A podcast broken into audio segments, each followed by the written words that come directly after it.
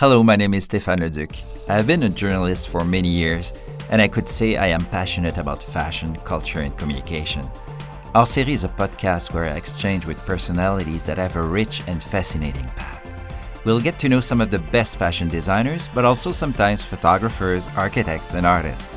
All those visionary people that help us see life in a new light and make it even better. I really hope you enjoy with me this new adventure.